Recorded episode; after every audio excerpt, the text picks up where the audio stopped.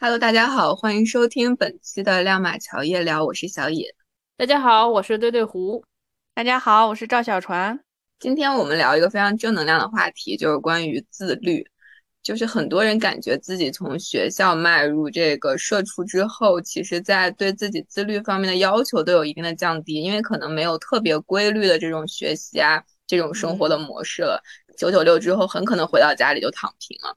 那大家感觉到，就是从校园到工作以后，最大的变化在哪？就是包括这种自律的习惯方面，有没有什么呃很明显的转折？我觉得我吧，刚出校园那会儿，觉得啊，一下子好像是。彻底的解放了，觉得再也不用学习了，因为你在学校的时候有这种成绩啊，这个 peer pressure，这种各方面的压力都会让逼着你去去学。其实你可能也没有那么爱学习，但就是不得不去去好好学习。起码我觉得我是这样。然后当我迈出校园的时候，我第一感觉就是啊，终于不用再为 成绩发愁了，不用再为作业发愁了，不用再去赶 due，不用再去各种 assignment，各种各种 project，就开始了我的工作。工作了，现在有了个两年多吧，然后我就发现一切都是不对的，就感觉就是有新的让你发愁的事项出现，是吗？对，就感觉以前会觉得，哎，因为上小学的时候，老师跟你说，老师就会说上了初中就好了，上初中之后，老师说上高中好，上高中说大学好，然后我就感觉是不是永远都不会好？工作中的这种 deadline 是不是更多呢？对，它其实是。不同的压力吧，就是你不能说好像就没有压力了，只能说你也不能说人家学生压力小，也不能说工作人压力就大到不得，但是说就是来自于各种不同的不同不同种类型的压力吧。学生的压力确实升学啊什么这方面压力是很大，我们不能说因为自己走过了这段路，然后再回头看就说哎这一段其实没啥，但是确实上工作了以后，你一旦跟这个每个人的这个利益去挂钩。你跟整个团队的这个各种 KPI 什么去挂钩的时候，你就压力其实是无形的那种，他可能不会说，就是有形的去考量，就是你的 KPI。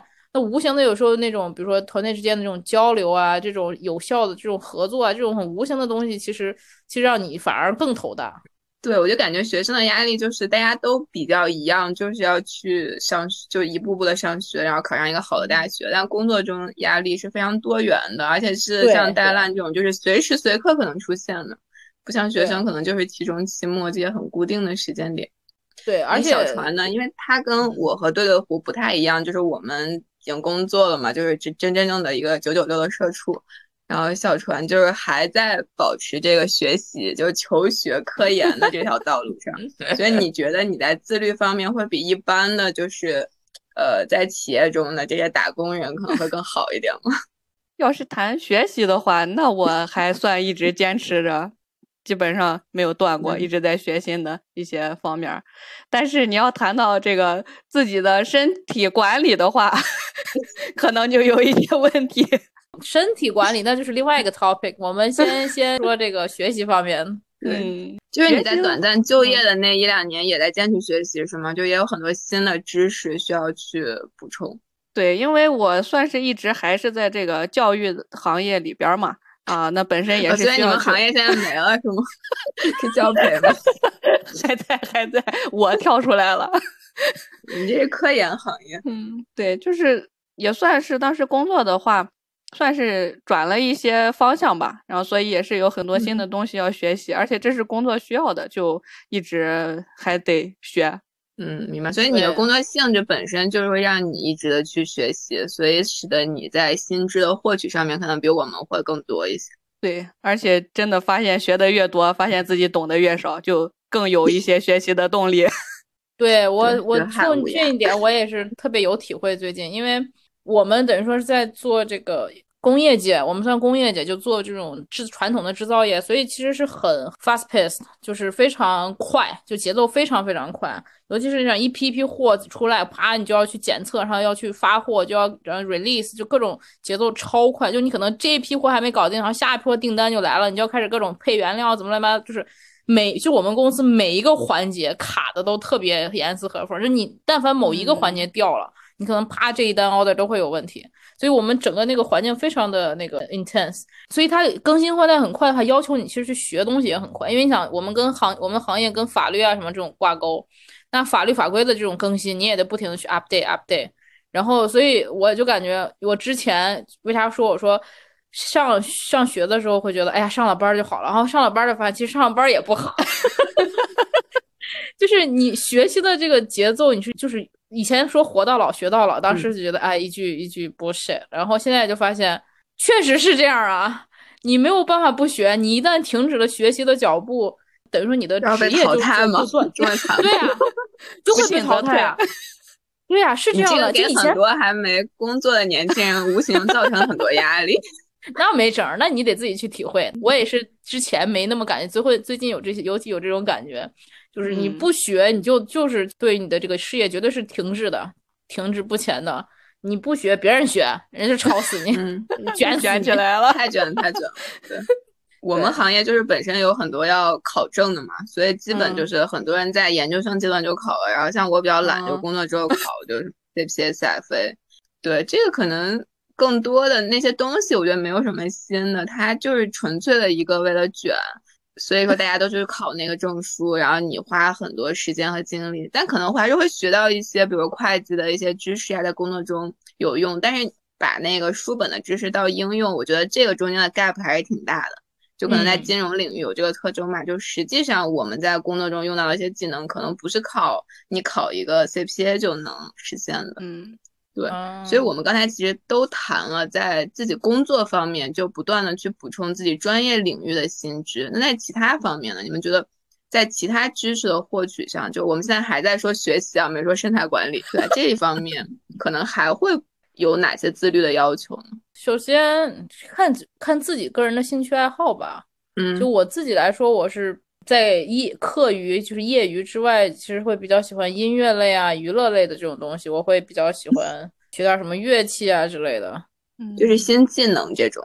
对对，然后本来是也想阅，也想有坚持阅读这个好习惯，后来那个拿出了从小都这样想。拿出了 Kindle，读了几天书之后，该开始盖泡面了。盖方便面，可以。对，然后但是确实，呃，我最近在学那个那个鼓，在学架子鼓，也是我从小的梦想吧。然后之前也是因为不想耽误学习，上学的时候不想耽误学习，且然后爸妈不愿意投资，然后且各种各样乱七八糟也没有那种条件嘛，乱七八糟各种元素就没有学，然后。上了班之后，自己稍微有一点点经济能力，然后也有一当时一年前还在摸鱼上班的时候，有一点点这个时间，所以就给自己搞了一个鼓，然后准备去学，然后也最近也有在坚持。但是确实你在平衡这个工作啊，然后和你这个业余的时候，你你确实也会发现，你要想往工作类的这种技能放更多的时间，那你在你别的这种技能，你确实就没有那么多的精力了。所以就说呃。我吧，就是练鼓的时间确实也不多了。明白。我记得你在就是一个月前还挺挺热衷于收集那个电子书的。对，不跟你说了吗？对，读了哪读了有哪些呢？就是那一阵子，你看我都忘了。我好像拿的那些书好像都没有读完。就各位听众朋友，就我们这个，我们三个有一个群，就是前一阵子非常疯狂的输出各种电子书的一个 PDF，让大家在业余中积极学习。它涉及到这个，呃，比如说一些嗯政治啊、历史以及一些宗教哲学，就非常的五花八门。然后有那个中文的、外文，对。然后我基本把每个书的序都读了吧。啊，那那那你还算一点小小的进步，对。那你比我们强。我是计划读来着，然后还专门放到了床头。然后你应该发现那些文件已经被清理了，是吗？过期了。对，我有，但是我有个好习惯，就是你分享给我，会第一时间放到 Kindle 下载下。对，不管读不读，我先放进去，细心的收好。对，就防止那个下载即阅读，知道吧？就防止。可以，那对，那也是一个自律的一一个点。太小船了，坚持下载就是不读。坚持马住，马到成功。我觉得，嗯，我确实是，你就发现时间真的是太有限了，所以我就感觉心有有点那种心有余而力不足。因为你确实人不能说像一个机器一样，就是你你自己规定的每天这个点儿点儿干嘛，那个点儿干嘛，就是可你可以坚持，但是如果真的是日复一日这样坚持的话，我觉得也会要崩溃吧。就是嗯都嗯各种正能量。嗯，对对，我就感觉有的人，比如说每周都能读一本就是还蛮厚的书，比如几百页，我觉得确实，嗯因为我读书挺慢的，我应该先去学一下那个什么量子力学速读法。我主要可能因为读的慢，而且我一直还要回看，还要想，就导致就是哦我感觉就是不能像他们一样，比如一年要读五十本书，这个对我来说这个目标就有点太宏大了。现在可能就是比如说两周如果能读一本，而且还不是那种特别要花脑子的那种事，对，要不然确实压力挺大的。嗯，所以每个人自律可能也得结合自己的实际吧。比如有时候这周我经常回家就已经十一点了，就根本不可能说再打开，我就只想就是刷一些那种无脑的视频。对，嗯，然后就睡觉。嗯我也差不多。我觉得怎么讲，就我们再怎么自律，就是不要去跟别人比吧，就还是说是去跟以前的自己比。就是说我比我一年前我以前的自己，我我很勤奋的，那那你没办法，那你实际上你这个基点在 起点太高了，你你堕落 堕落。你实在起点太高了，把自己就憋。我我那比如说我以前不读书，我今年读一本，我觉得挺好的。你今年读了一本吗？就已经到三月了读。了哪一本这不是？才三月了吗？急啥呢？我赶到最后一个月把那一本读完，就完各成了朋友，我们十二月会再做一期关于年度这个读书的这个交流，对对对，到时候哎我你们就会听到在座的其他两位有没有读了。好的。小船呢会学哪些其他方面的知识吗？在生活中？哎呀，其实我也没有，就是说很整块的去学什么东西吧，可能就呃，也可能跟工作相关呀，或者是有一些呃跟我想学的专业相关呀，或者是在生活中看到一些什么新闻呀什么，可能我就就这一件事情，我比较感兴趣的一些方面，我会花一些时嗯间去学一学，就没有说做一个什么计划，要读一个什么书之类的，就把相关的那一方面都了解一下。那你觉得自己其他的兴趣爱好在哪方面？就除了做研究，谈恋爱，这个这个可以出一个专题，我觉得 研究两性关系，这这也是一个教程。那小船相当在行，我跟你说，小船一直是我的情感导师，导了几几十年了都。然后也没有情感了，现在。还在脱，还没脱单，这不就是因为导一个导到死胡同里去了？导进去了，把你导出去了。我就是呃对那个感情里边不能想的太清楚，不然就会没有感情。你看，这不是给我导的导导的给我导的太清楚了，嗯然后就没有 了吗？对呃，比如说，大部分时候，如果我们不进行这些自律的这种 文化体育活动的话，就比如说回到家里就躺床上开始刷剧，然后看直播，然后打游戏。哎，不会，我们就是这样的日常吧？把把我身份证得了。对就如果这样，你会觉得自己很堕落，或者说，比如说你在这样做了四五天之后，你会觉得、嗯啊，我怎么这么不自律，就有这种内疚感。是会会会，太那种大量的这种时间虚度虚引号的虚度，就会觉得有些嗯空虚吧。然后再加上你身边有一些别的力量的影响，你你其实说好说不跟别人比，但是你多多少少还是会被别人影响。就比如你身边的朋友啊、同事啊什么呀，就有那种非常非常勤奋，就整个就是整个人散发着正能量的光，你走到他旁边都嗯不得不被他那个光所所闪耀，你就会还是多多少少会被影响。是，那你怎么知道他的在工作之外的时间在做什么呢？他因为他工作之外我能收到他。工作的 email 啊，啊，明白明白，那可能是一个定时邮件呢。不是，那应该不会，应该不会。他以我对他的了解不会，因为我比我有个同事最近才来，其实我最开始压力有点大，但是慢慢的已经挺习惯了，因为我们关系也不错。因为那个嗯姑娘就是比较勤奋的那种，她从十八岁以后就嗯父母就就不再给她供大学了，所以她就嗯从那会儿就一一直是边打工边读书。嗯然后他基本上就是他跟我说，他要么就边打工边读书，要么就是同时在做两份工，就他从来没有说就是只做一份工的时候。他包括现嗯在他在跟我们公司上班的时候，他还有一个一个 part time job，就等于说他要两边都要一直干。所以我经常能看到他就是半夜十一点、十二呃没有十二点，但就是半夜有十一点的那种邮件，就是我倒不嗯怀疑他是那个自动发送，嗯，定时发送，因为我知道他肯定要还要去做他第二份 part time 的那个工作的那个嗯工作，所以他把我们公司的一些东西就 delay 到十一点，我觉得也很正常。所以我倒不是很怀疑他故意去做那些。那这个人真的就是散发着正能量的光，然后影响着我。最近有时候上班就是，虽然我们不强制加班，但有时候你活多啊怎么样，就你没有办法，你就得去干。或者就是说你那天就比较事儿比较多，你就得留着。我就记得有一个礼拜，就我们因为有各种 audit，就是有别人来，就是有各种项目啊来审查我们的这个厂子，然后我们就可能连轴转的干十二个小时。然后我当时说：“哎呀，我怎么突然这么爱上班？” 就是跟身边人有还是有影响吧。所以你当你在家看电视啊，就是看电视、刷手机这那就不干点所谓的正事儿的时候，你你可能不自觉的还会想，哎，那谁谁谁在家可能正在正在学习，可能正在干嘛，正在干嘛哦，就感觉你 也是无形中有这种同辈的压力吧，还是会有。天呐，我在下班之后基本不会想我的同事在干嘛。但我觉得你提到一个很关键的点，就是那个 peer pressure，就真的是从学生时代一路伴随着你的整个人生的。包括就是别人都结婚了，你有没有结婚？别人都有小孩了，你有没有小孩？然后工作中别人都晋升了，你有没有晋升？就是你在持续的比较过程中，可能有一部分是动力吧，就像推着你去学习这个专业知识啊，不断的进步。但有一方面其实是蛮大的一个压力，就有人可能不能很好的处理这个。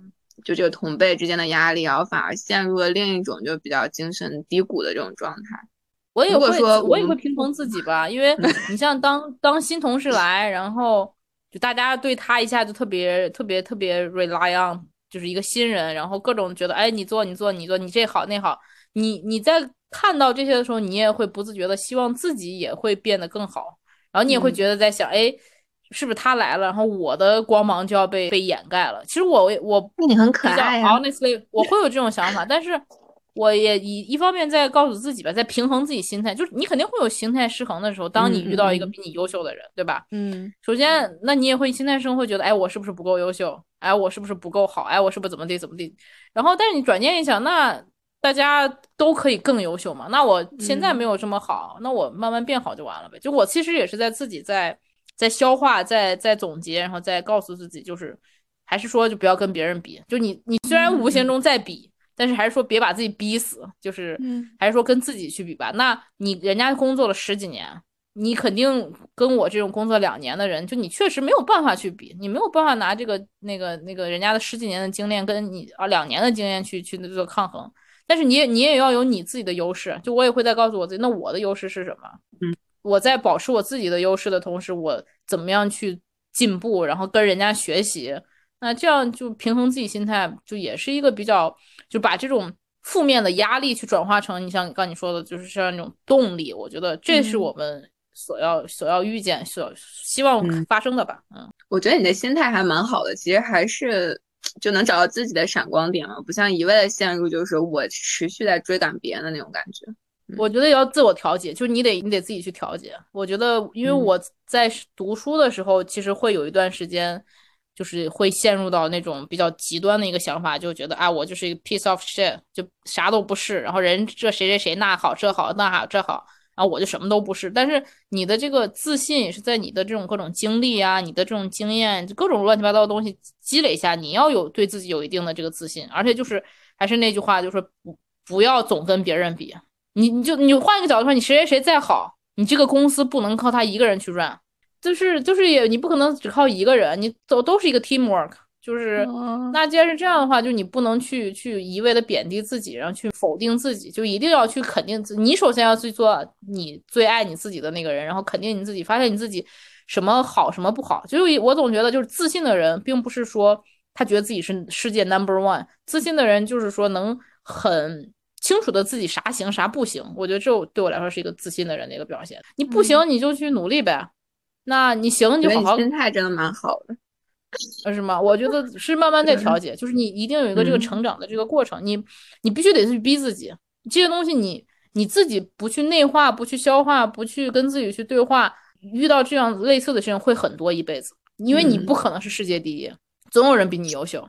其实我个人感觉啊，就是跟别人比，不是一定要就是我要比他强这种，就是因为社会这个评价体系，我们都要找到自己相对那个坐标嘛，所以你难免的就是你在评价自己的时候，你就会去看别人在哪，所以你这个时候觉得啊，我跟他有差距，或我比他强，大概就这样。就像上学的时候，我们对标的人肯定不是那种学神学霸级的，我们其实就会找你是你是你不用 不是不是，跟自己比较像的人要去比，然后你不会找太上，不会找太下，然后在职场中也一样，所以这一切就导致我们对比的这个对象跟我们有很多的相似之处。那如果说他们在哪个方面有特别突出的地方，我们就会想，哦，能不能像他一样？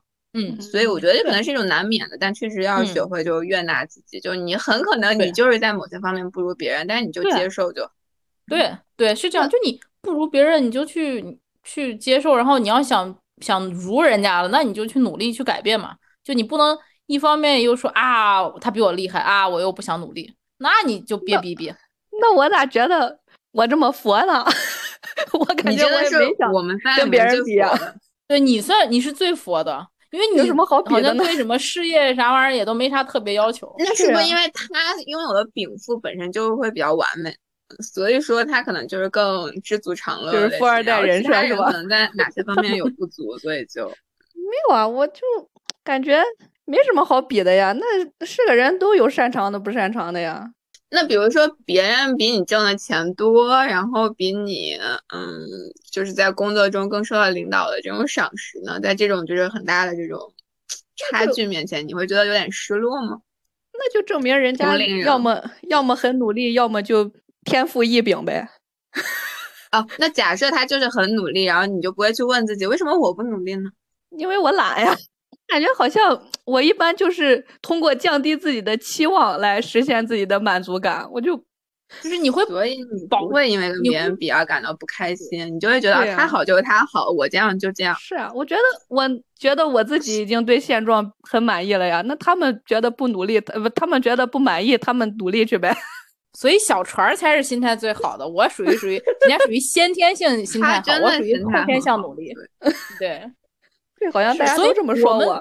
所以我们三个为什么关系能平衡，可能也是因为有他这一个做 balance。如果我们三个都很 aggressive 的话，其实其实也挺累。那你觉得咱俩是因为我们三个首先都不 aggressive，然后其中还有一个这么佛的人，这就导致我们就非实还好吧常平和。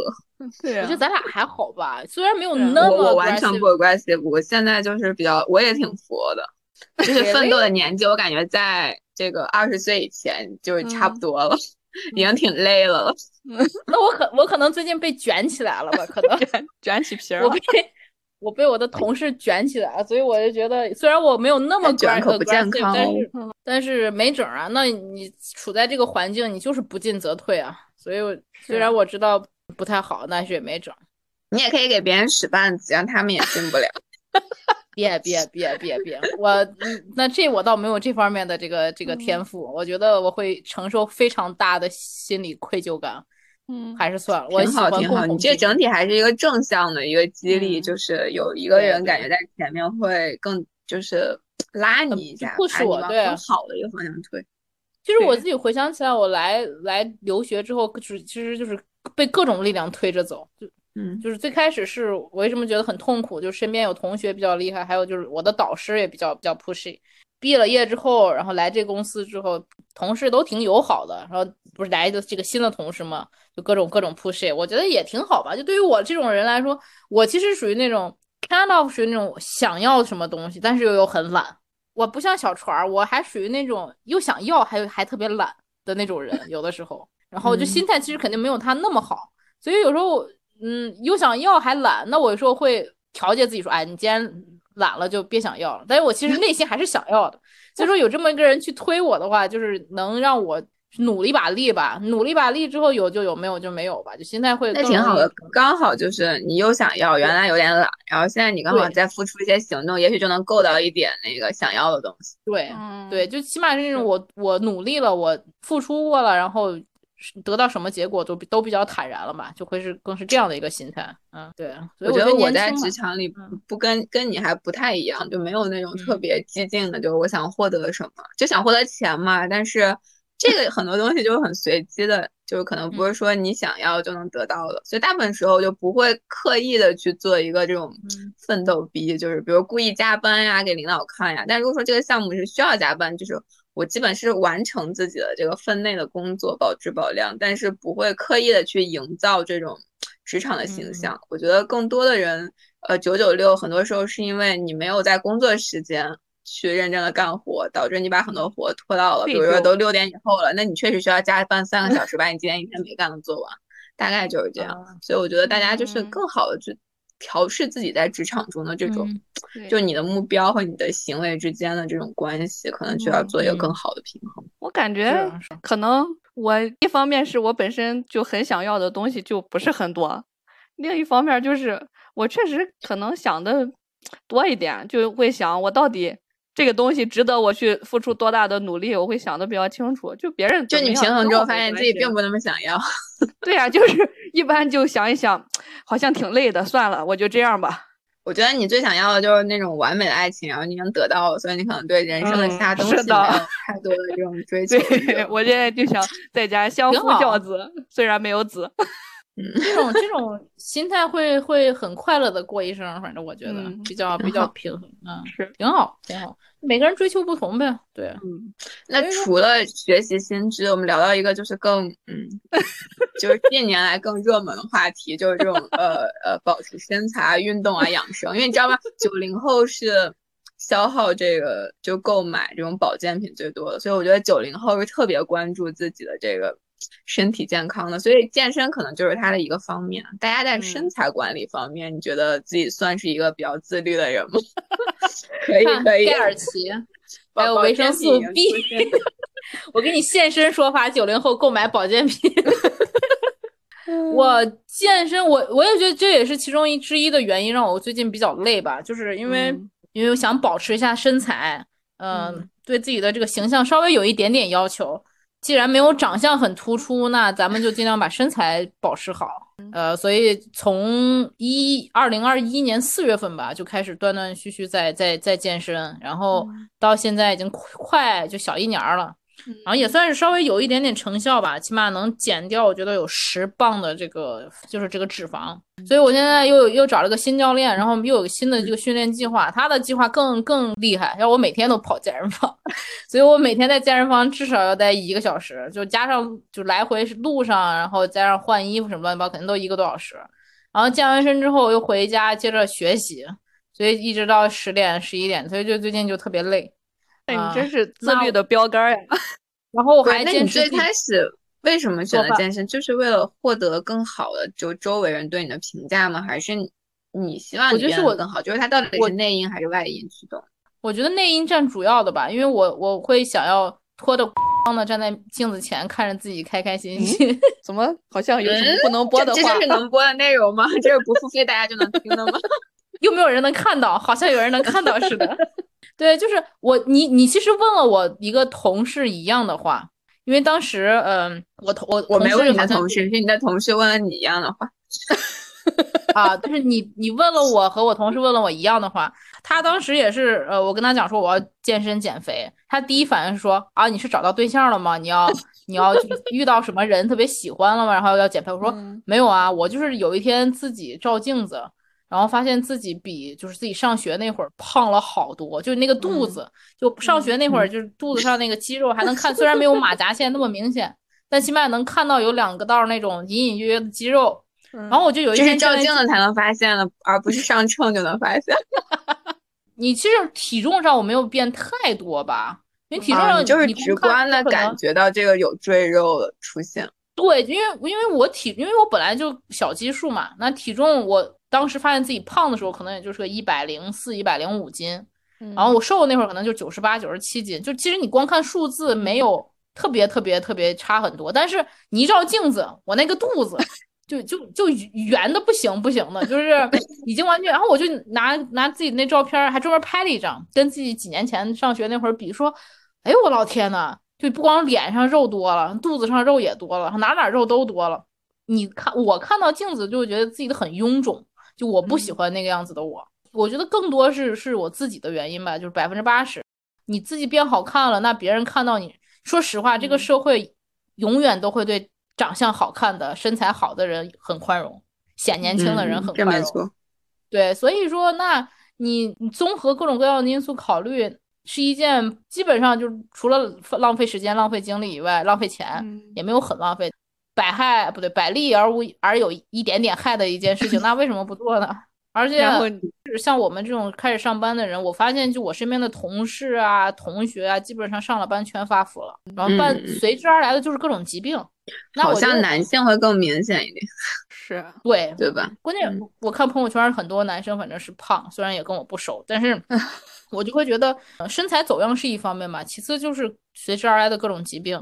你不得不承嗯认什么三高，什么血糖高、血脂高，什么还有个啥血压高，就绝对都是大部分都是饮食引起的。对，大部分都是饮食引起的。所以我就嗯前两天刷抖音，就人家就说忘了谁在里边说一句话，他说他就不能理解，就是一个人其实他只能靠一年两年去改变一下自己的生活习惯，改变一下自己的这个身体素质，你就可以带来其实一个一个很长足的一个益处。但是就是就是不愿意有人不愿意去用这一两年去改变去付出，嗯，所以我觉得就是内心的毅力是一方面，另外就是时间嘛，确实没有人每天都有固定的时间，你说去健身房什么的，可能这也是一个因素吧。我觉得大家想变好的心肯定都有，你说谁不想从呃，比如一百二十斤掉到一百斤，或者谁不想就是变成一个全身无赘肉的这种形 象？但是就是理想和现实中间总是有一些障碍存在。障碍太大了。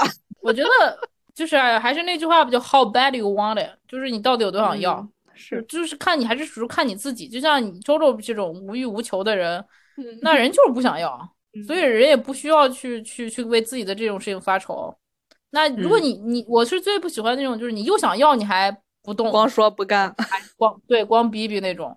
那我就这种我就我都不知道该怎么帮你。其实如果我身边有谁愿意真的愿意去减肥啊什么，我我都愿意，或者咱俩也可以一块儿，因为我自己也坚持自己做饭，就坚持自己准备吃的，然后坚持锻嗯炼。那时间也都是挤出来的。那有的时候我上班一天上十二个小时，我可能回来歇一两个小时，我还是去健身房。我觉得你在健身这一块儿确实比你读书要自自律很多。所以你就会发现一个头脑简单、四肢发达的我。那挺好，可能就但是非常有健康美的另一种非常有吸引力的嗯气质。那可能我把这个精力都用在学习上了。学习上，那好，原谅你了。学习会使人过劳肥吗？有可能。那你可以问问学习太多会，对，但学习主要是会引起人秃秃头。对，而好危险。大量不保。对对，所以怎么讲，就还是真是看你自己到底有多想要吧。就我、嗯我不知道为什么最近就跟打了鸡血似的，反正就确实很想要要有一个比较好一点的身材啊什么呀的。也可能因为确实跟我有有没有对象有时间有关系，所以我的生活现在基本上就是 上班找到了这个我们 就这么懒的根源。所以我现在社交活动可能更丰富。啊，对，你们社交活动很丰富，我就是上班、下班、嗯健身、健身做饭、学习，就这么学了吗几件事儿，偶尔学学习。那你其实也是坚持了之后，你会收到更多正反馈嘛？你就更容易坚持下去嘛？是这样，是这样所以。咱们总是开始不了第一步，就导致那个反馈的第一环始终进不来。迈不出去。所以要耐心啊，这也是个心态问题，要就是要对自己耐心，而且就是很多比较，就我自己，包括我自己也有吧，就是比较急功近利了，就是这是一个很很常见的年轻人的心态，就我自己也是，就是你你希望自己做一个什么事情就能第二天就要获得成果，嗯，那我觉得嗯。这种其实是很难，就一定要给自己足够的耐心、信心，然后对。就那句什么那句话不是说什么“但行好事，莫问前程”，就很多事情其实都这 样。鸡汤来喽！就虽然虽然听着很鸡汤，很很傻，然后但是人家有些话确实说的是有道理的我觉得。嗯，我觉得我健身，我也是差不多从去年夏天开始吧，但我每周也就去三次左右，而且以上操课为主，所以我上肢基本没什么力量。对，但是我其实不太关注体重，包括我今年就刚刚购入体脂秤，我只是为了就测一下体脂，之前不太关注体重，然后健身之后就是可能。比如你坚持两三个月，可能别人会觉得啊你瘦了，其实你的体重没有掉嘛，但你会别人会觉得你的这个从形态上可能看起来更紧致了。我觉得核嗯心是，比如说心肺的功能的一个增强，然后在体能上的一个进步，倒不是说一定追求一个呃低的体重。我觉得嗯我从来没有这个目标，更多的是觉得可能更有活力吧，就是不会就是生活中干一点点小小的事，然后就特别累。现在感觉整体就是状态会比较好，然后也不用午休了，对，然后可以用午休的时间玩手机了，晚上玩手机的时间就可以看书了嘛，就一一环套一环，对对 对，你周末只需要花两个小时的时间去健身，其实效果就是有非常多的就其他方面的对影响。嗯对，我真的像你说的，就整个人会更活力很多。因为像以前我没有健身的时候，感觉人越胖越懒，越不想动，然后嗯然后就越吃越多，就是一个我怎么觉得你这在影射我不是在讽刺某些朋友我没有，我发誓，我绝对没有。我在说一年前的我自己，OK？我在说一年前的我自己，就是越越胖，然后越不想动，然后越吃很多。然后当你嗯健了身之后，你反而会很注意你吃的东西，因为我我我的心里是这样，就我跟别人不一样，别人好像是嗯我健了身，我多吃点没事儿。我的嗯我的心态是，我都健身了，这么累了，我一定要吃的健康。那很好。然后当哎，我就是那个别人，我每次健完身就会吃很多，还要喝一杯喜茶。然后我我跟你真的是相，但是我但是我负负负反馈的时候就是，反正我都不健身，反正我已经胖了，反正我也不再多多在乎这一杯奶茶，也不多在乎这一块炸鸡，吃，就是我会属于这种这种心态。其实其实这就是这会就好的可能越来越好，坏就越来越坏，所以我就希望我自己往好的那方向走。就像你说的，就是我也没有很关过分关注数关注数字，也是像我跟你说，我之前从四月份到十月份那六个月的时候，我的体重其实只是从一百一十八磅到一百一十四磅，就你光看体重其实只掉了四磅，但是我的体脂掉了有十磅。所以说，当你把这个这个概念转换过来，就其实就你绝对是你健康生活的第一步已经开始了，就不用过分关注体重，就是更所以大家在健身前也需要了解一些这种基础的知识，不要单纯的为了减体重，因为你可能健完身上秤发现自己瘦，那都是可能是挥发的水分水。对，对。而我现在每天每天坚坚持喝两升以上的水。对，我觉得很关键的一个问题还是你自己内心就非常迫切的想去发生一些改变，你去改所以变你现在不。迫切，对我不是特别的迫切，我现在觉得反正不要往更胖发展就还好，已经迈出了第一步。对对。那你现在要控制体重，你觉得需要做一些什么？就坚持做一些什么事吗？对，主要还是我这么懒惰的一个人，我觉得还是从身边比较简单的事儿做起。比如说，我现在基本上每天嗯坚持早点起床呀，早点睡觉呀，多喝点儿水呀。啊，啊，就是健康作息这方面。对，先培养一些比较好的生活习惯吧。以前确实就经常熬夜呀，一天也不喝水。啊所以你现在就不能上王者了，对吧？对，自从放弃了王者之后，这个生活变得非常的美好。因为我记得周周之前晚上可能玩游戏蛮多的，跟一些其他群里的朋友有这个互动。对，但他现在说自己自律的方式就是呃早睡早起嘛，调整作息。我觉得这也是一方面，就很多时候我们熬夜，就是可能是更消耗自己这个胶原蛋白。对，我觉得也不一定你必须要什么一周去坚持多少次干什么固定的事情，你从这些身边的小事开始，也算是做嗯出一些改变的开端吧。对对，这是一个好开始，慢慢再来吧。嗯是反正你主要是你不追求啥，也就慢慢来吧。对呀、你说你让我现在开始哐哐每天算这算那，就去做多少运动，吃吃多少饭，那可能两天之后我就在家也躺平了。是，是挺累的。对，你说让我每天早点起床，多喝点水，我觉得我还是能做到的，就先从这儿开始吧。挺好，挺好，挺好。但也有可能哪一天我就忽然觉醒了，忽然就开始，想要，哎，那你可能是有新的，嗯，新的恋爱对象了。可以说的吗？很危险，很危险。可以播的吗？没事，你让你老公别看咱节目就行，反正他也不打算看。他是听。OK，停。呃，其实我们今天聊的蛮多的，包括学习，然后包括健身以及一些兴趣爱嗯好，我们觉得都是我们在步入社会，就是开始工作以后可以去坚持的一些好的习惯，也是保持自嗯律的这样的一些途径吧。然后大家可以根据自己的实际需求，然后去选择一个适合自己的一个模式。对，嗯因为我经常去的那个健身的地方，它就有一个 slogan，就是自律使人自由。我觉得倒不是一种绝对的自由，而是说你能够控制自己的这种身体，能达到自己想要的一个目标。这个嗯运动可能在这方面确实给了我们一些更多的这种自由的机会。对，所以希望大家能够就是活得更有光彩、更有力量。那么好的习惯肯定是帮助你实现这个目标的一个途径吧。我会觉得就摆好心态吧，就不管你想要什么或不想要什么，就遵从自己的内心。你哪怕躺平摆烂，或者要打鸡血奋起，就只要是你自己选择的，然后自己愿意去承为之努力或者承担结果的，那 just do it。我们也不是说。一定要劝大家 过着怎样怎样的生活，自己开心，自己那个高兴就行。对，其实就是你自己想明白，你到底有多想要这个目标，你愿意为之付出多少的努力，还是自己不要先自己特别拧巴，我觉得就会有比较好的心态，你也会有更好的这个动力去完成你的目标。而且你会发现，你真的开始做了之后，其实身边的人、身边的环境会给你很多支持的。Yes, I agree. 好呀，那非常感谢大家今天还能收听我们的节目，跟我们一起去探讨自律的这些话题。然后大家有什么想交流的，可以在评论区跟我们进一步的这个探讨。然后非常感谢大家的收听，我们下期再见，拜拜。下期再见，拜拜，拜拜。